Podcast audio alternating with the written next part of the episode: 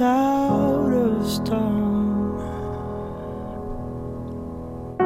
Wooden floors, walls, and window cells. Horas muertas, silencio, soledad. Muchas veces las vacaciones o los periodos de descanso se nos pueden hacer largos si no sabemos cómo estar sin hacer absolutamente nada. Aprender a ser conscientes del momento presente, poder disfrutar de que el tiempo pase sin sentirnos mal por no estar siendo productivos, a veces no es tan fácil como parece. Y es que todos deseamos parar hasta que paramos.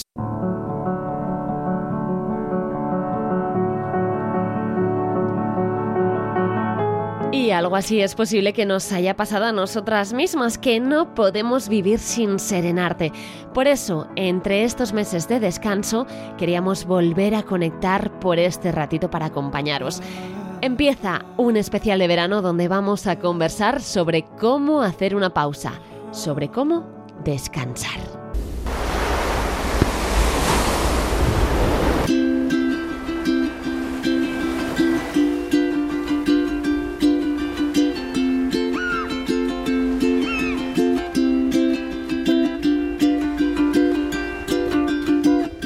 A long, long time ago, there was a volcano living all alone in the middle of the sea.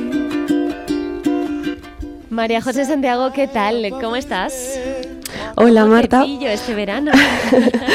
pues mira aquí de nuevo, así que súper bien. Aparte, esto es un tema que me encanta, eh, un tema que me tengo que aplicar también en muchas ocasiones, pero que me parece muy guay que le hayamos dado el espacio de, de poder hablar de este tema que, que- que es que es súper importante para, para poder estar bien realmente, así es, ¿no? Así es. Te he echado mucho de menos, ¿eh? Este mes Yo también. que hemos estado separadas, pero qué importante es desconectar. Aunque, como dices, a veces nos cuesta y somos las primeras que lo tenemos que reconocer que nos cuesta. Sí, sí, es que estas pausas vienen genial para, para nuestra cabeza y, y que los descansos son importantísimos ya no solo para, para nuestro bienestar físico, ¿no? sino también para nuestro bienestar mental y emocional. ¿Qué pasa, mm, María José? ¿Por qué necesitamos sentirnos siempre productivos o estar todo el tiempo haciendo cosas? Pues mira, desde luego es algo que, mm, que tiene que ver con el sistema en, que, en el que vivimos, ¿no? Que siempre nos está obligando a producir, producir, producir, hacer, hacer, hacer, ¿no? Y vivimos en ese hacer constante, producir en el trabajo, producir en casa, producir cuando el exterior es el único que al final en muchas ocasiones acaba llevando el beneficio porque luego esa energía ¿no? que invertimos en hacer, hacer, hacer, producir, producir, producir, luego no, no hacemos nada porque se invierta ¿no? y vuelva a nosotras esa, esa energía y ahí es donde pueden haber en muchas ocasiones eh, burnout, ¿no? lo que se conoce como el estar quemados también en nuestro trabajo, estar quemados en casa, estar quemados en, diferentes aspectos de nuestra vida ¿no? Muchas veces también va asociado esa sobreproductividad y ese hacer, hacer, hacer a que luego nos sintamos culpables por, por no estar haciendo nada, ¿no? O cuando paramos sentimos culpa, nos sentimos, bueno, que, que deberíamos estar haciendo algo, ¿no? Y es lo que tú decías al, al principio en la introducción, ¿no? Que, que todos queremos parar hasta que paramos y de repente decimos, ostras, es que no sé si estoy cómoda con esto, ¿no? Así Eh, es. yo en, el, en, en mi Instagram justamente hace unos, hace unos meses, o te diría el año pasado, ahora no me acuerdo, publiqué un, un post que decía la frase de que descansar también es productivo, ¿no? Y que esto es completamente necesario. Lo tenemos como algo justamente que para nuestra productividad, pero, pero esto es, es- para nuestro propio beneficio y es productivo para nosotras Sí. mismas, ¿no? Siempre estamos pensando en ser productivas, ¿eh? Hasta en el voy a descansar porque es más productivo que no descansar. ¿Puede estar esto relacionado con una pequeñita adicción al estrés? No sé, el sentirnos siempre útiles, ocupados. Pues mira, no sé si tiene que ver con, un una adicción al estrés concretamente. El, cuando estaba haciendo la, bueno, un poco preparándome para este capítulo, eh, escuché un vídeo de, de Beck Heinrich, no sé cómo si lo he pronunciado bien, pero bueno, eh, ella hablaba sobre el descanso y hablaba sobre como la enfermedad del hacer, ¿no? Que, que al final vivimos en esa, en esa vivimos en una sociedad en la que existe esa necesidad extrema de, mantenernos haciendo, de mantenernos moviéndonos, consiguiendo cosas y con esa incapacidad de, parar, ¿no? Y aquí volvemos un poco también a que no sé si llamarlo adicción al estrés o, enfermedad del hacer, pero, pero tiene que ver con, lo que hablamos antes del sistema en el que vivimos y de lo que nos exige, ¿no? Que también hay otra parte que, que se, lo hablo mucho en sesiones, ¿no? Que hay veces que la dificultad de parar tiene que ver con el sistema porque si no, ¿cómo pagamos facturas, no? Tampoco, eh, ¿cómo, paro, no? Si, si luego eh, en casa pues no vamos a poder llegar a fin de mes, ¿no? También eh, esto tiene que ver mucho con, con la parte económica de, un país, ¿no? Y aquí entraríamos en, en temas mucho más allá y, y queremos justamente eh, no entrar en una espiral de negativismo y que sea desmotivación entonces, eh, podríamos decir que en lugar de ser, eh, vamos a decir, adictos a ese estrés, ¿somos adictos al beneficio que me da lo que produzco estando así? Probablemente, ¿no? Al final, o sea, ya no solo adicción, sino que es que es necesario para que podamos vivir en muchas ocasiones, ¿no? Me refiero, Em, si no trabajamos no ingresamos dinero y por lo tanto, mm, pues eso, a lo mejor no podemos o tener las vacaciones que deseamos o tener la casa que deseamos. Entonces entramos ahí en esa espiral, ¿no? De cómo, dónde pongo ese fin a lo que es hacer, hacer, hacer para lo que quiero conseguir a nivel a veces incluso material. Eh, sin darme ese espacio luego de, realmente descansar y reponer esas fuerzas completamente necesarias, ¿no? De, de, de que que nuestro cuerpo y nuestra cabeza necesitan, ¿no? Para poder funcionar de una forma productiva luego, ¿no? Entonces, Sí, o sea, tiene que ver mucho con, con esa parte de, de, cómo está montado todo y de las exigencias también sociales que se tienen. Y ahí es donde, donde tenemos también que hacer esa reflexión, ¿no? De hasta qué punto también yo quiero ceder a ciertas cosas y hasta qué punto me lo puedo permitir también, ¿no? Y que lo hablaremos más adelante, pero el descanso no solo tiene que ver con pegarme unas vacaciones o dormir bien las ocho horas al día, tiene que ver con muchas más cosas, ¿no? Que esa es la parte motivacional que quiero dejar plasmada en este en este capítulo. Pues vamos a hablar de ello porque yo cuando hablo de no hacer nada, hablo de no hacer absolutamente nada. Entonces, no sé si es exactamente de lo que estamos hablando. Yo lo que sí veo es que cuando mm, se me plantea una tarde por delante en la que no tengo plan, yo me lo busco me refiero. No creo que esté mal porque el plan al final es o con amigas o suele ser algo que sí me gusta hacer, pero sí es cierto que estar en casa y no hacer nada y ver que no tengo nada hasta el día siguiente me parece súper complicado, me parece muy difícil. Y eso es también tiene que ver con, eso, como nos, como nos hemos socializado, ¿no? En el que el parar significa que no produzco y el no producir significa que no me lo puedo permitir. Entonces no puedo parar y siempre tengo que, ¿no? Y muchas veces estamos en casa tiradas en el sofá haciendo algo, eh, viendo una serie, leyendo un libro, es como, no, no, no, que no puedo estar realmente mirando a la nada, al techo y dejando mi cabeza realmente descansar, ¿no? Y esto es algo interesante que cuando estaba haciendo todo, todo este trabajo de investigación para, para rellenar con información importante en el capítulo, me encontré con otro vídeo de mm, de Sandra Dalton Smith, que bueno, luego si a alguien le interesa mm, nos puede escribir y, le envío los vídeos.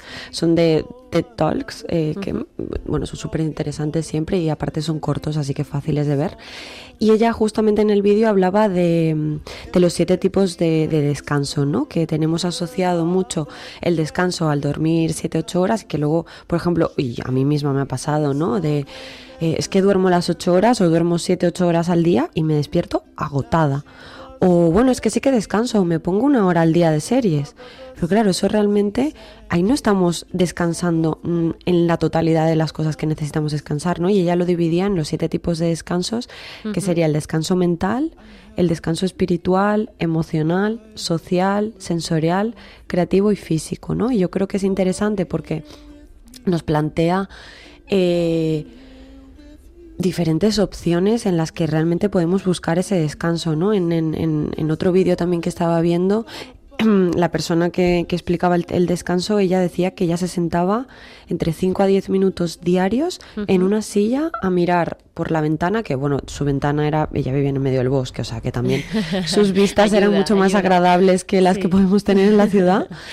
Em, pero bueno, ella ya era el acto de sentarse 5 o 10 minutos en los que dejaba el móvil de lado, dejaba el iPad, eh, los estímulos de lado y simplemente se dedicaba a estar que muchas veces en ese hacer, hacer, hacer, nos perdemos en el ser, nos perdemos en nosotras, en que vuelva esa energía, en poder parar y descansar. Entonces, yo creo que es interesante que nos podamos plantear qué tipo de descanso es el que yo estoy necesitando en ese momento, ¿no? Que a lo mejor, pues sí, estoy teniendo mi descanso de las 7, 8 horas al día, pero luego no estoy teniendo el descanso mental que necesito, como puede ser el que no haya ruido, no haya estimulación externa, ¿no? Y esto es importante también, ¿no? Por eso quizá tendría sentido que aunque a veces durmamos las horas que nos tocan o incluso más, no nos sentimos realmente descansadas.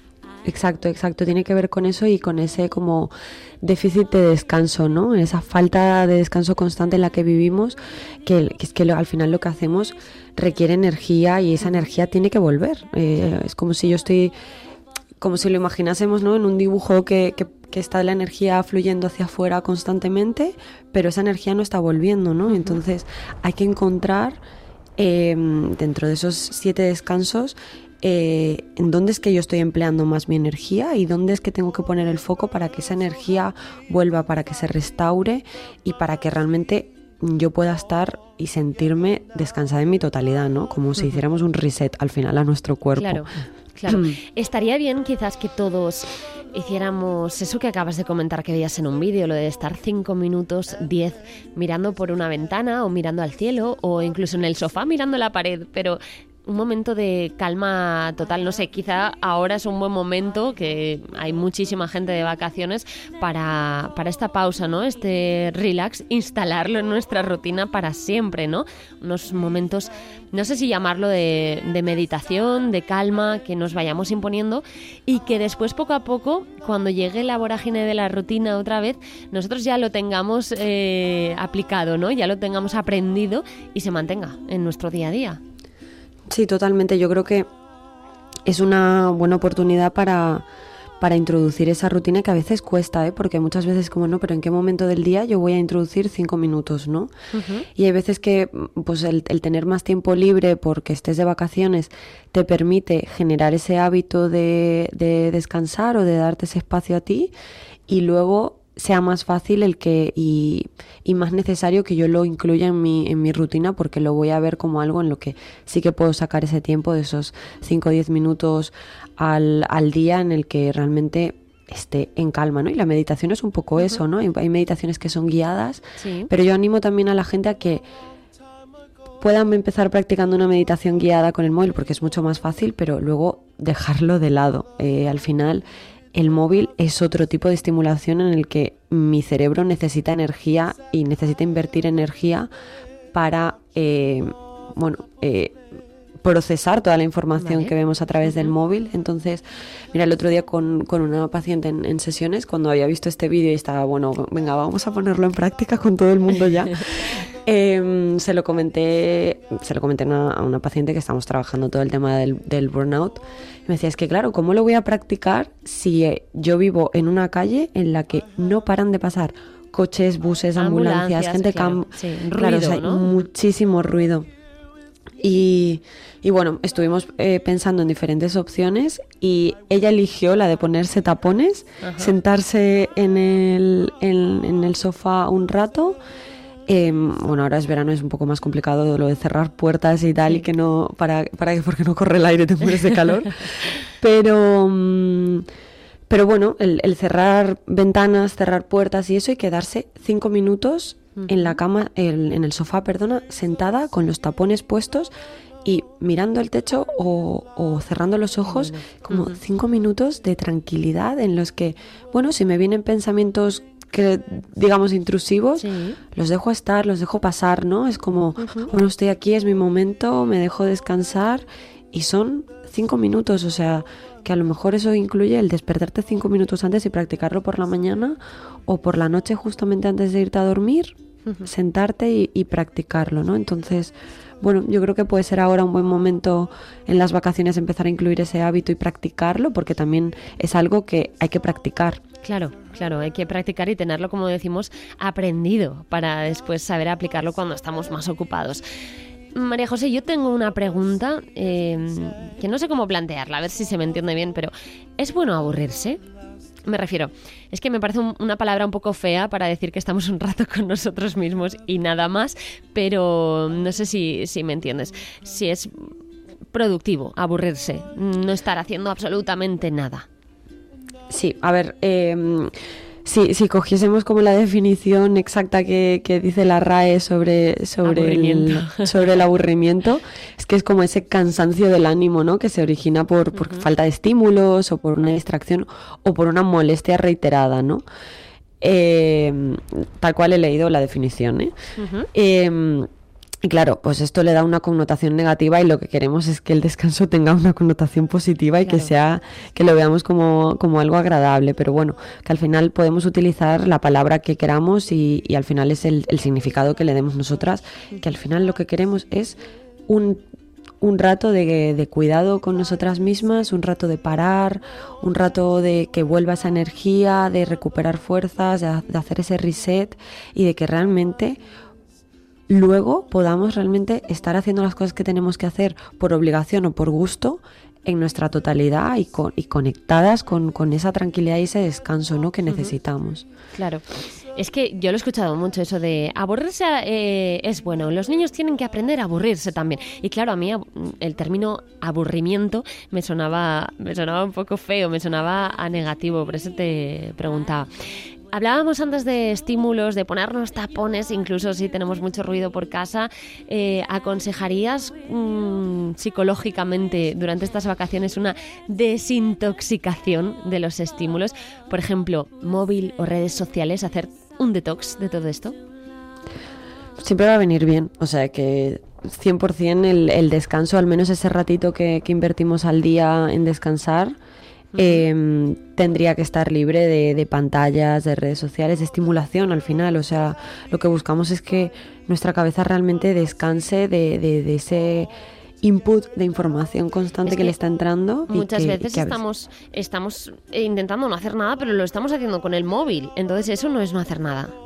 Exactamente, exactamente. Y que al final nuestro cerebro está trabajando un montón cuando está procesando la información que entra y que puede ser información de, pues, de lo que estás leyendo, de lo que estás viendo, de los colores, de, o sea, al final es muchas cosas que estar y eso es una energía que también se está invirtiendo y cuando estamos cansadas parece que lo fácil es coger el móvil y seguir scrolling no por, por el, el feed de, nuestro Instagram o de nuestro bueno de cualquier red social y eso al final lo que hace es a veces lo contrario cansarnos mucho más entonces bueno, yo creo que, podemos invitar a la gente al menos a darse ese espacio de 5 o 10 minutos al día en el que no haya pantallas, en el que no haya estímulos, en el que se pueda buscar un momento realmente para, para sí mismas, en las que paran, ¿no? Y, se da ese espacio de, de realmente poder parar sin culpa y que, y que bueno, que si quieren escuchar un poco más sobre el tema de, redes sociales y pantallas y tal, tenemos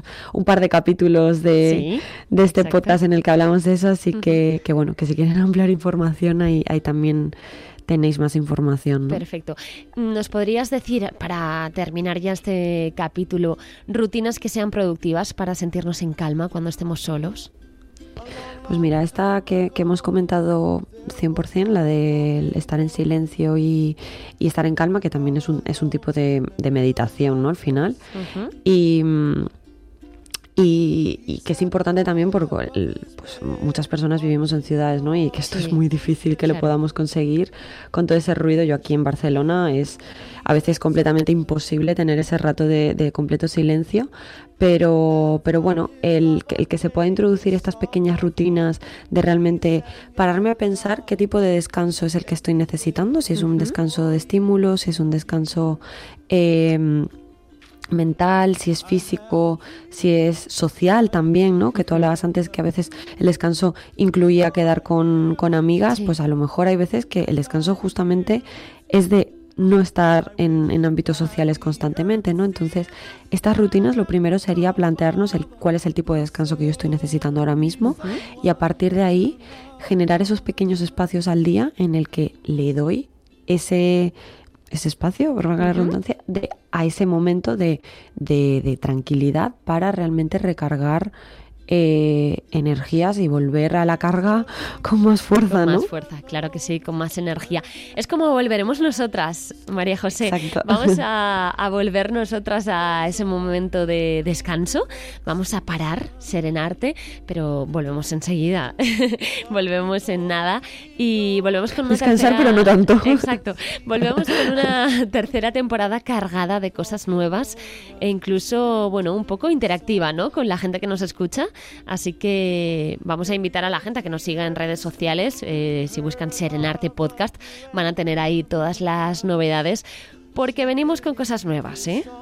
Sí. Y queremos también que nos ayudéis a, completar esos capítulos de la tercera temporada, que, muchos, bueno, em, de los que hemos hecho en las dos temporadas anteriores han sido un poco al principio los que hemos elegido nosotras y lo que hemos visto que gustaba al público, pero, pero que también queremos nuevas ideas y temas que os hayan parecido interesantes que igual queréis que profundicemos en ellos. Claro, bueno, pues nos despedimos. Feliz verano, que acabes de pasar un verano estupendo. Te veo morenísima, estás muy guapa.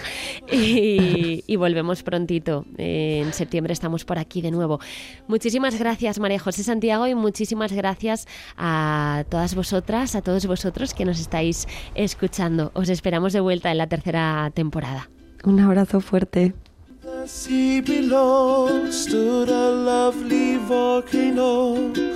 Looking all around, but she could not see him. He tried to sing to let her know that she was not there alone, but with no lava here.